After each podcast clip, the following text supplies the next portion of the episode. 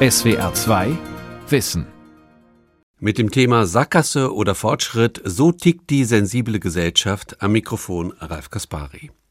Emotionsgeschichtlich steht die zunehmende Sensibilisierung für Humanität. Menschen werden immer empathischer, sie können sich in andere hineinversetzen, werden empfänglicher für eigene und fremde Gefühle, können sich mit anderen solidarisieren. Doch diese Entwicklung hat auch eine Kehrseite, denn die Sensibilität kann auch negative Züge annehmen, dann nämlich, wenn wir hypersensibel werden und jede Kritik nur noch als Angriff verstehen. Darüber habe ich mit Svenja Flasspöhler gesprochen. Sie ist Philosophin und Chefredakteurin des Philosophiemagazins. Ihr neues Buch zu dem Titel heißt Sensibel, erschienen bei Klett Cotta. Hallo, Frau Flasspöhler. Hallo, Herr Kaspari. Welche gesellschaftlichen Phänomene haben Sie eigentlich zu dem Buch inspiriert? Mein Eindruck ist, dass sich Teile der Gesellschaft immer unversöhnlicher gegenüberstehen und dass die Sensibilität da eine ganz zentrale Rolle spielt, weil die einen, die sagen, ihr seid viel zu hart und die anderen, die sagen, ihr seid viel zu weich. Und dabei äh, steht äh, natürlich die sogenannte Identitätspolitik im Zentrum. Was heißt Identitätspolitik nochmal genau? Das heißt, dass ähm, Menschen eben für, ähm, also in Gruppen für ihre Belange jeweils ähm, äh, Anerkennung einfordern, was ich erstmal auch richtig finde und was auch folgerichtig ist insofern, als dass wir ja eine sehr plurale und vielstimmige Gesellschaft sind, in der eben auch immer mehr Gruppen eine Rolle spielen. Also wir sehen das jetzt, dass eben Menschen, die in zweiter oder dritter Generation hier in diesem Land leben, äh, selbstverständlich Mitspracherecht einfordern. Und das setzt eine Gesellschaft enorm unter Spannung. Ähm, aber mein Eindruck ist eben, dass, ja, man könnte sagen, die Erkenntnislust, ja, die, mhm. die uns eigentlich dazu bringen könnte, weiterzukommen als Gesellschaft, die ist eben auf beiden Seiten sehr eingeschränkt. Und woran liegt das? Ja, ich glaube, das liegt zum einen eben daran, dass es neue Ansprüche gibt, die an die sogenannte Mehrheitsgesellschaft gerichtet werden. Das ähm, löst natürlich wiederum auf der anderen Seite auch in, in Teilen eine Gereiztheit aus, was ja auch eine Form der Sensibilität ist. Also Gereiztheit kann man sagen, ist eben eine, eine Dünnhäutigkeit. Ähm, und äh, in der Philosophiegeschichte nennt man das eben die passive Sensibilität. Ja, das heißt, man reagiert auf Reize, man ja, kann sich nicht souverän zu ihnen verhalten und das kann man durchaus beobachten. Und auf der anderen Seite gibt es aber natürlich auch, also auf der identitätspolitischen Seite, auf der Seite derer, die Ansprüche stellen, äh, gibt es das natürlich ähm, auch, wenn auch in einer vielleicht noch mal anderen Phänomenologie, aber selbstverständlich gibt es da eben auch eine hohe Sensibilität. Ähm, nehmen wir etwa das jemand einen Begriff verwendet, der als problematisch angesehen wird. Oder nehmen wir die, ähm, das Phänomen Kathleen Stock, das ist eine äh, britische Philosophin, die jetzt gerade ihren Lehrstuhl hingelegt hat, weil sie von der Transgender-Community an ihrer Universität äh, so unter Druck gesetzt wurde und so äh, beschimpft wurde, dass sie einfach diese Zustände nicht mehr ausgehalten hat. Okay, Sie haben gesagt, die Erkenntnislust sei eingeschränkt wegen äh, einem zu hohen Maß an Sensibilität. So interpretiere ja. ich Sie jetzt. Ja, das heißt auf beiden Seiten. Auf genau. beiden Seiten. Mhm. Das heißt, die die die verschiedenen Gruppen haben nicht mehr das Bedürfnis, Erkenntnisse auszutauschen, sich gegenseitig mhm. zu tolerieren, sondern da passiert was anderes. Man ist gleich sofort gereizt und mhm. reagiert eher mit Aggression und Verletzbarkeit auf den Dialog. Ist das richtig?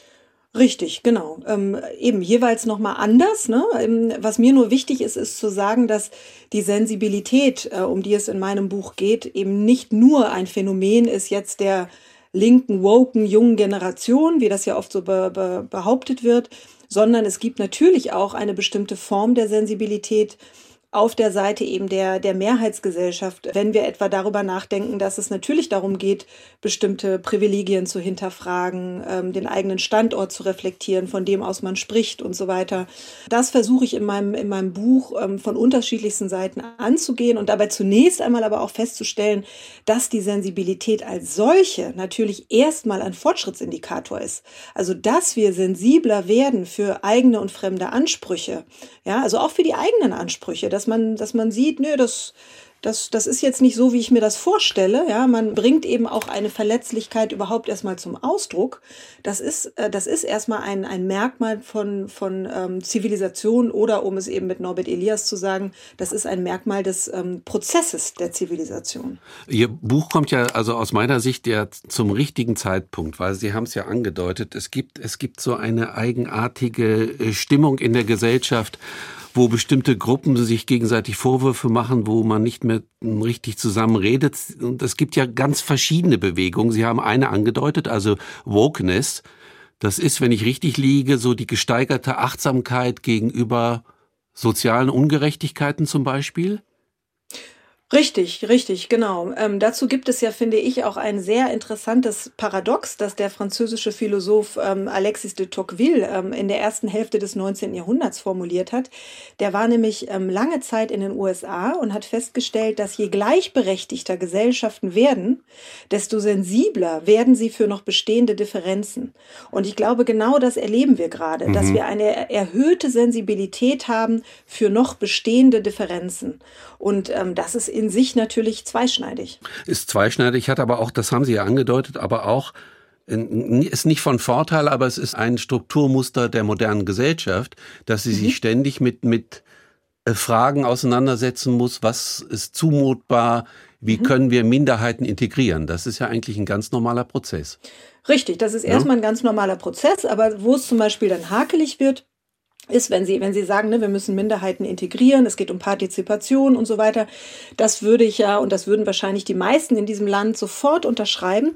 Es gibt aber eben das Problem, dass ja eben auch bestimmte äh, Gruppen oder bestimmte Repräsentanten dieser Gruppen ähm, dann doch sich gegen die Partizipation entscheiden. Und das hat dann eben oft damit zu tun, dass sie etwas, ein bestimmtes Detail, einen bestimmten Umstand als unzumutbar empfinden. Ja, also mhm. ein Beispiel, ein prominentes ist ja jetzt in jüngster Zeit dieser Fall Jasmina Kuhnke gewesen, also eine, eine, ähm, eine Person of Color, die auf die Buchmesse in Frankfurt eingeladen war und also auf eine große Bühne dort und ähm, sich aber eben ja sehr daran gestört hat und sich auch bedroht gefühlt hat, ähm, weil äh, rechte Verlage vor Ort waren und sich dann eben dagegen entschieden hat und auch andere zum Boykott dieser Buchmesse aufgerufen haben. Und das ist, glaube ich, die, die Schwierigkeit, die wir jetzt erleben, dass eben oft sich dann doch die Gruppen oder eben Einzelne sich, äh, sich an entscheidenden Momenten dann doch dagegen entscheiden, zu partizipieren und die, die eigene Stimme eben auch einzubringen in den Diskurs. Und das ist, ähm, das ist ganz oft dann eben auch ja der Glutkern des Streits. Ja, mhm. was müssen wir uns zumuten, mhm. wenn wir partizipieren wollen, wenn wir Teil sein wollen einer liberalen Gesellschaft, in der es eben auch andere Menschen, Gruppen, Ansichten gibt, die unseren eigenen diametral widersprechen. Ja. Äh, also Wokeness-Bewegung haben wir. Mir ist ja noch eingefallen, die ganze Gender-Debatte, natürlich, die spielt ja auch mhm. eine Rolle. Da wird ja auch sehr sensibel aufeinander reagiert. Es gibt die Debatte äh, über das äh, biologische Geschlecht. Also was macht ein mhm. Geschlecht aus? Welche Identität haben bestimmte äh, Geschlechterformen, sage ich ja mal. Mhm. Wir haben mhm. außerdem noch die Querdenkerbewegung. Wir haben, vielleicht passt das ja auch zu Ihrer Thematik, die Impfskeptiker, die es ja für Richtig. unzumutbar halten, äh, geimpft werden äh, zu müssen. So. Richtig, ja? genau. Also ne? diese, diese, diese Spaltung, die wir jetzt erleben, die wiederholt sich natürlich nochmal in einer ganz anderen Thematik, jetzt gerade im Zuge der Covid-Krise. Richtig. Ja, die verschärft sich dadurch, weil Richtig. sich die Sensibilitäten verschärfen und die, ja. die, die Ängste verschärft haben.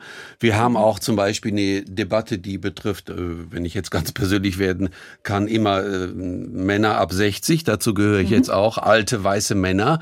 Also mhm. wenn man da äh, bestimmte Dinge sagt, kommt man gleich in die Ecke. Ach ja, typisch, das sagt der der alte weiße Mann immer noch die Majorität in der Gesellschaft, aber das wird bald eine Minderheit sein. Also mhm. um diese Gemengelage mhm. geht es eigentlich. Und es geht auch immer um die Frage, was ist für eine Gruppe zumutbar und nicht? Und was kann ich den anderen zumuten? Genau, richtig. Aber genau. da, da hat sich doch, wenn ja. Sie sagen, es gibt eine große Gereiztheit und eine, kann man eigentlich sagen, eine zu große Sensibilität manchmal. Ja, ähm, ich glaube, es gibt ähm, immer weniger die Fähigkeit, oder sagen wir mal, das ist etwas, was man jedenfalls gerade sehr stark beobachten kann, die, diese Fähigkeit, die Dinge ein Stück weit mal von sich wegzurücken und dann wirklich mit, einem, mit einer gewissen Distanz auf die Dinge zu gucken, ähm, eine sachliche Ebene zu wahren, nicht Personen anzugreifen. Wir erleben ja auch heute immer, immer stärker so einen Wechsel der Ebenen oder der, der, des Debattenniveaus. Es geht dann gar nicht mehr um die Sache, sondern es geht darum, einzelne Personen zu diffamieren, äh, sie, sie richtig zu demontieren, sie auszuschließen aus dem Diskurs. Und, und das sind, glaube ich, eben so, so Formen von Überreizung, die wir, die wir heute erleben, die natürlich auch ganz stark was zu tun haben mit den sozialen Medien. Das erleben wir jetzt ja auch in der, in der Corona-Krise, ne, dass äh, eben kritische Stimmen der Corona-Politik gegenüber, ja, und ich rede jetzt nicht von Querdenkern oder Verschwörungstheoretikern, sondern einfach nur kritische Stimmen, äh, ähm, auch seltener werden, was damit zu tun hat, dass man eben, wenn man gerade jetzt natürlich, wo, wo sich die ganze Situation wieder so aufheizt, ja, hm. ähm, wenn man dann was Kritisches sagt, dann äh, gerät man ganz schnell, und das habe ich eben auch am eigenen Leibe äh, erfahren, gerät man ganz schnell äh, in, in oder wird ganz schnell in eine ganz bestimmte Ecke gedrängt. Ne? Und dann gibt es, finde ich, nochmal den Unterschied, ähm, eben ähm, haben Leute heute wirklich, also auch normale Leute, die jetzt gar nicht in, im, im öffentlichen Rampenlicht stehen, Angst, bestimmte Positionen auch vielleicht bei, bei einem Essen bei Freunden zu vertreten, ja, oder eben an der Universität, in Seminaren. Oder geht es eben wirklich darum, dass man einzelne Personen ähm, richtig diffamiert, ihnen einen Stempel aufdrückt und sie auf diese Art und Weise versucht, aus dem Diskurs auszuschließen. Mhm. Also ich glaube, es gibt sehr unterschiedliche Phänomene dieser sogenannten Cancel Culture. Mhm. Ähm, und ich glaube, man muss aber immer auch vorsichtig sein, dass man sich auch da nicht, sagen wir mal, vorschnell zum Opfer macht und sagt, oh Gott, ich werde gecancelt. Manchmal ist es auch einfach Kritik, die man, ja, glaube ich, klar. dann auch, die man auch aushalten muss. Darf ne? ich fragen, was und, Ihnen widerfahren ist?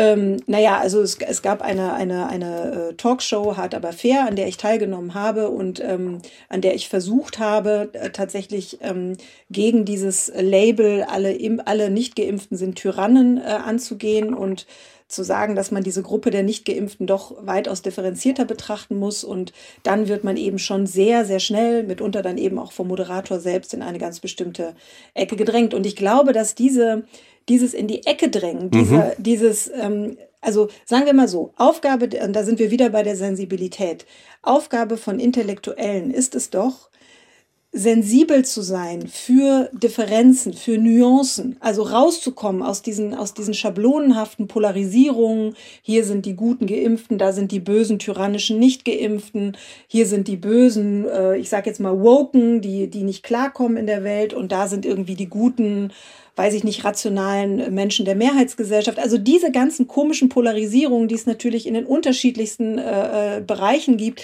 da müssen wir rauskommen und wir müssen in die Differenzierung gehen. Und mein Buch über die Sensibilität ist genau dieser Versuch, wirklich zu gucken, was ist die Ambivalenz der Sensibilität, inwiefern ist sie progressiv, inwiefern ist sie ne, äh, äh, regressiv.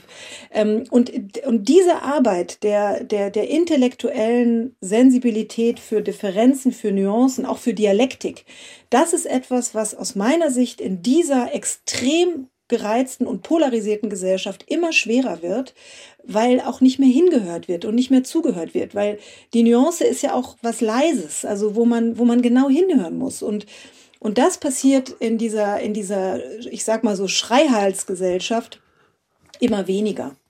Ich habe auch noch mal äh, gelesen beziehungsweise eine Debatte verfolgt. Es ging, glaube ich, darum, Frau Flasspöhler, um die Frage, dürfen weiße Lektoren Bücher von Afroamerikanern übersetzen? Ja, ich glaube auch da, also ähm, sagen wir mal, ich fange mal so an. Eine, eine positive Form der Sensibilität ist die Empathie. Also sich äh, versuchen, sich erstmal einzufühlen in das, was man vielleicht auf den ersten Blick wirklich für irrational und absurd hält. Mhm, ne? Also ja, eben zum ja. Beispiel, dass, dass jemand sagt ähm, äh, oder eine, eine Person of Color sagt, wir möchten nicht, dass unsere Werke, die von äh, Schwarzen verfasst werden, von Weißen übersetzt werden. Da denke ich auch erstmal spontan, mein Gott, was ist das denn jetzt? Aber man kann natürlich mal versuchen, empathisch zu verstehen, was dahinter steckt und dann erkennt man, dass das natürlich ganz viel mit der Kolonialgeschichte zu tun hat, damit zu tun hat, dass eben Weiße sich historisch immer die Güter von Schwarzen angeeignet haben. Sie, äh, die ja. Schwarzen wurden ausgebeutet, sie wurden zum Objekt gemacht. Das ist also klar. Das, das, das steckt natürlich alles in ja, dieser Forderung aber drin. Es steckt Und, auch da drin, Frau Flassböhler, dass weiße mhm. Lektoren immer sozusagen äh, mit Vorbehalten übersetzen ideologisch ja, übersetzen. Richtig, richtig. Also, also es sind ja zwei Vorwürfe, die da drin liegen, praktisch. Ja, genau, richtig. Ich will da nur dafür plädieren, dass man sich die Mühe macht, erstmal zu verstehen, woher kommt, woher kommt diese Forderung überhaupt. Das ist wichtig. Und dann, ähm, glaube ich, und dann kann man natürlich in die Kritik gehen und sagen, okay, ich verstehe, das kommt aus diesem und jenem Zusammenhang, aber ist das überhaupt etwas, was den, äh, der, den Schwarzen wirklich nützt? Und da würde ich sagen, es wäre viel emanzipatorischer und viel potenter, wenn die Forderung nicht lauten würde, wir Schwarzen wollen aber alle unter uns bleiben und wir wollen uns alle gegenseitig übersetzen und ihr dürft da gar nicht rein, sondern ich hätte es viel provokanter und besser und, und äh, stärker gefunden, wenn äh, gesagt worden wäre, wir wollen den nächsten Jonathan Franzen übersetzen. Das wäre mhm. Emanzipation. Also, also den weißen raus, Autor, ne?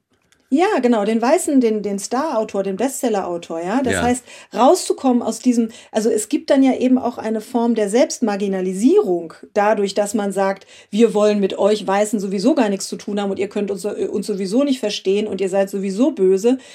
Ne? Also worum geht es? Also das wäre eben meine zentrale Frage. Worum geht es? Geht es darum zu partizipieren oder geht es darum, sich selbst zu marginalisieren? Ja, das ist sehr interessant, weil ich glaube, äh, wenn ich da richtig liege, Ihr Buch ist ja auch eine Kritik an dieser, an der Opferhaltung, dass da Subjekte in der Gesellschaft sind, die nur auf ihre eigene Verletzlichkeit gucken, äh, nur auf ihr eigenes Ich, auf die seelische Befindlichkeit und die sozusagen in der Außenwelt lauter mögliche Angriffe sehen.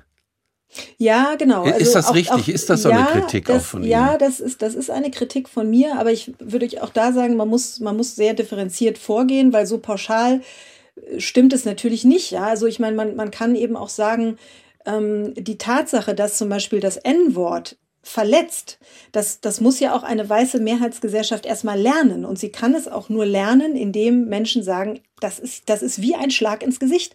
Ja, du kannst vielleicht irgendwie, du hast vielleicht in den 80er Jahren noch total unbedarft Negerkuss gesagt, ja, so wie ich in meiner Kindheit. Ja, das war für ja, mich, ja, bei mir das auch, war für klar. mich ein Wort wie jedes andere. Genau, aber, aber dafür sich eben zu sensibilisieren, dass dieses Wort wirklich ähm, ein, ein, ein Wort ist, an dem, so hat es mir mal jemand gesagt, an dem Blut klebt und das, das wirklich körperlich schmerzt, ist erstmal eine, ähm, eine Erkenntnis, die ich gerne annehme. Dann ist aber die Frage, die zweite Frage, okay, ich habe das verstanden, aber heißt das jetzt, also oder was heißt das jetzt? Heißt das, dieses Wort darf nie, egal in welchem Kontext, nicht mehr auftauchen. Heißt, auch nicht auf einer Theaterbühne, wenn eine Figur explizit rassistisch und faschistisch dargestellt ja, werden genau. soll, darf die selbst dann dieses Wort nicht mehr verwenden. Oder nehmen wir einen historischen Text von Immanuel Kant oder von Hegel, die natürlich auch dieses Wort, weil es damals noch Usus war, gebraucht haben und überdies natürlich auch total gefangen waren in einer rassistischen ja. Ideologie.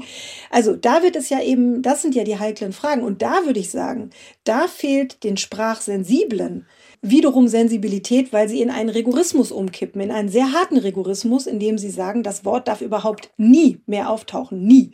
Und das finde ich eben, das ist hart. Ja, ja da, da, da, da, da kann ich Ihnen um. auch, da kann ich Ihnen auch sehr gut folgen, weil zum Beispiel, also ich bin, äh, kann ich ja hier sagen, ich habe Philosophie studiert. Ich finde Immanuel Kant, äh, ich habe das wirklich äh, sehr anregend empfunden, die Lektüre. Und man, äh, manche Leute sagen ja, man dürfe ihn nicht mehr lesen, weil er Rassist gewesen sei. Ja klar, mhm. er hatte eine wirklich restriktive Anthropologie, die war befrachtet mit kruden Ideologien, war in seiner Zeit so.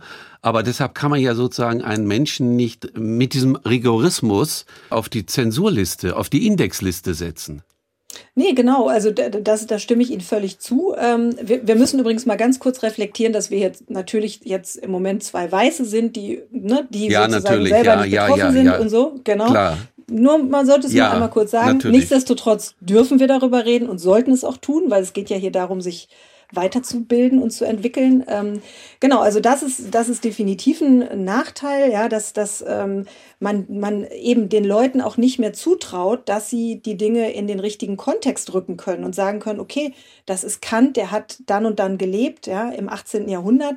Da gab es eben noch eine ganz andere Form von strukturellem Rassismus als heute. Ähm, Und es, was ja aber noch dazu kommt, ist, wenn man das Wort wirklich ähm, kontextlos streicht, dann nimmt man ja auch dem Rassismus in seinen Ausprägungen die Wucht. Also wenn man so tut, als hätte es das Wort auch nie gegeben, wie soll man dann noch wirklich erfahrbar machen, ähm, wie sich dieser Rassismus ausgedrückt ja, hat? Und der hat sich, also ja, ja. Ne, da beißt sich die Katze sozusagen in den Schwanz und deshalb glaube ich, man, man muss schon erstmal immer versuchen, woher kommen diese Ansprüche, bis zu welchem Punkt sind sie auch berechtigt, aber dann eben sehr genau hinsehen und sagen, ab da sind sie nicht, also aus meiner Sicht nicht mehr plausibel. Ja, sie sind nicht mehr ähm, nachzuvollziehen. So. Ähm, habe ich das Gefühl richtig, das richtige Gefühl, dass sie mir so ein bisschen ausgewichen sind, als ich gefragt habe, äh, dass sie so eine bestimmte Art von Opferrolle kritisieren. Klar, ich will damit nicht sagen, dass es keine Opfer mehr geben darf oder mhm. dass bestimmte Menschen, die in eine Opferrolle geraten, das äh, schleunigst aufgeben sollen und, mhm. und diese Opferrolle ablegen sollen. Nein, mhm. natürlich nicht. Es gibt Menschen, die werden zu Opfern. Das ist überhaupt nicht gut. Klar, mhm. und das muss man kritisieren. Aber es geht ja, glaube ich, Ihnen um, wie soll ich das sagen, um, um so eine ja, oder helfen Sie mir weiter bei der Opferrolle. Ja, nee, genau, Weil Sie, also Sie, Sie, beschreiben ja. ja. auch in Ihrem Buch, das fand ich sehr interessant, äh, Nietzsches These zu diesem ganzen Themenkomplex. Mhm. Und der hat ja nur was ganz anderes im Sinn, als eine Opferrolle zu wahren, sondern genau. der will genau. das verlassen, diese Opferrolle. Genau. Genau, also richtig. Also ich, ich bin Ihnen, glaube ich, nicht ausgewichen. Ich versuche ähm, nur immer möglichst genau zu sein, um eben auch da rauszukommen aus so einem, ja, aus so, ich sag mal so ein bisschen Plattitüden, ne, die eben zur Polarisierung eher beitragen, indem man sagt, äh, ihr macht euch ja alle zu Opfern und äh, das ist so furchtbar und wir leben in einer Opferideologie und so weiter. Sondern man muss, finde ich, da schon irgendwie die, die, die, auch da die Nuance irgendwie finden, ja. Und ähm, ich finde, also wo es tatsächlich so etwas gibt wie einen, ähm, einen Opferdiskurs, das ähm, hat damit zu tun, dass wir, ähm, glaube ich, in einer Zeit leben, in dem wir dazu neigen, sagen wir mal, eher, eher die, die, die, die Schwäche sozusagen ja, als, als eigentliche Stärke oder die Verletzlichkeit als eigentliche Stärke äh, auszuweisen, also die Verletzlichkeit als solche, die Schwäche als solche, anstatt zu sagen, wir müssen rauskommen aus der Schwäche, wir müssen, wir müssen rauskommen aus dieser, aus dieser Verletzlichkeit. Wir können uns entwickeln, wir können in eine, in eine Position der Potenz kommen und zwar ohne, dass man jetzt diese Verletzlichkeit und die Sensibilität aufgibt, sondern mir geht es in dem Buch um eine Resilienz, die aus der Verletzlichkeit erwächst. Aber es geht immer um eine Bewegung nach oben. Es geht darum, dass wir uns gegenseitig bestärken, ähm, bestimmte Zumutungen der Gesellschaft wirklich auch auszuhalten, weil ohne dieses Aushalten ist aus meiner Sicht die liberale Gesellschaft wirklich in Gefahr, hm. weil man dann nämlich dahin kommt, ähm, ich sage es jetzt mal ein bisschen überspitzt, den Menschen wie eine offene Wunde zu behandeln, äh, mhm. äh, die auf gar keinen Fall infiziert werden darf. Und dann fängt man eben an, ähm, Ausstellungen abzusagen, weil da Bilder hängen, die möglicherweise von bestimmten Gruppen so und so wahrgenommen werden könnten. Ähm, und das, das ist ein Problem. Und da, da denke ich, da müssen wir uns in die Stärke hineinbringen. Und und, in, und das wird aber von vielen Teilen äh, der Gesellschaft abgelehnt, also gerade eben von diesen eingangs erwähnten identitätspolitischen Gruppen, die, die dann sagen, also die, die im Grunde verbleiben wollen in dieser Verletzlichkeit und die, die wollen, dass die Welt sich ihrer Verletzlichkeit anpasst. Jetzt sagen und da Sie noch, würde ich sagen, ja? da würde ich sagen, das ist ein Problem. Also die Welt, natürlich muss die Welt sich in bestimmten Punkten auch der Verletzlichkeit von Gruppen anpassen, aber nicht allumfassend. Also dass man nicht ständig starrt auf sein verletzliches, hypersensibles Ich? Genau. Meinen nicht, Sie sowas, nicht, sondern dass man ja, rauskommt aus dieser Selbstbezüglichkeit? Genau, also ja, dass man, genau, das, also das kann ja auch was, was sehr Narzisstisches haben, ja, dass man sagt, ich bin hier und da verletzlich und deshalb muss ich jetzt die Welt komplett meiner Verletzlichkeit anpassen, ja. Ähm, und dann darf man eben auch nicht mehr, das ist ja der Kathleen Stock äh, passiert, die eben äh, die, die Auffassung vertritt, dass es sowas gibt wie biologische Geschlechter und dass es eben immer noch einen Unterschied gibt zwischen einer Transfrau und einer biologischen Frau. Ja, das ist ja mhm. ihre These, das sagt sie. Also ich glaube, wenn man anfängt, diese Differenzen und diese Unterschiede komplett zu negieren und zu sagen, das ist alles das Gleiche, das, das kann ich wirklich, ähm, also da muss mir das jemand mal richtig erklären. Ich kann es im Moment auch nicht nachvollziehen. Aber eben, also diese Kathleen Stock vertritt eben diese Auffassung und äh, wird dafür an ihrer Universität so beschimpft, ähm, dass sie sich genötigt sieht, ihren, ihren Job hinzuschmeißen. Und ähm, das halte ich natürlich für ein eklatantes Problem. Warum aber trotzdem nochmal die Nachfrage, weil ich glaube, das ist wichtig. Warum Nietzsche? Also Sie beschreiben in diesem Buch mhm. Nietzsche als, oder er gibt Ihnen Thesen an die Hand, die für Sie so eine Art ähm, Ausweg aus der Krise sein könnten.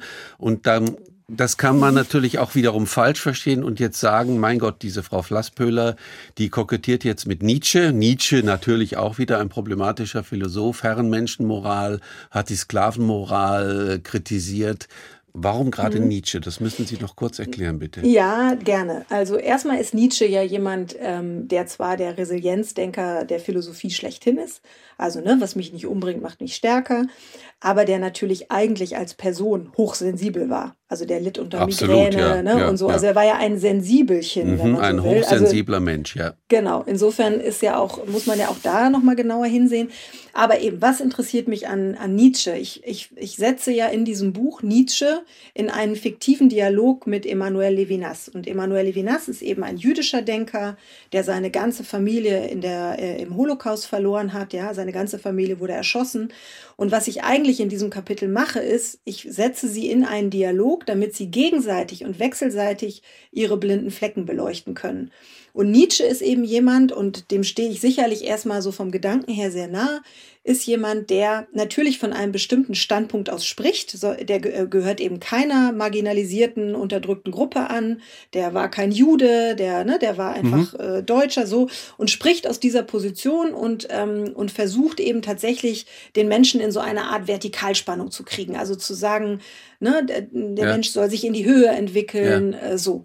Und Levinas ist eben dieser jüdischer Denker, der von einer ganz anderen Position aus spricht und der sagt, nein, wir müssen den Menschen von seiner Verletzlichkeit her denken. Und nur wenn wir das tun, wenn wir ihn in dieser Verletzlichkeit sehen, töten wir ihn nicht. Und nur dann sind wir human. Und aus meiner Sicht haben beide einen, einen ganz wichtigen Punkt äh, getroffen und beide haben blinde Flecken. Ähm, aber ich finde, was Nietzsche sehr klar gesehen hat ähm, und was aus meiner Sicht richtig ist, ist, und das können wir heute wieder beobachten, dass es eben eine gesellschaftliche Tendenz geben kann, die Schwäche als Schwäche zu kultivieren und daraus eine Art moralische Überlegenheit zu ziehen.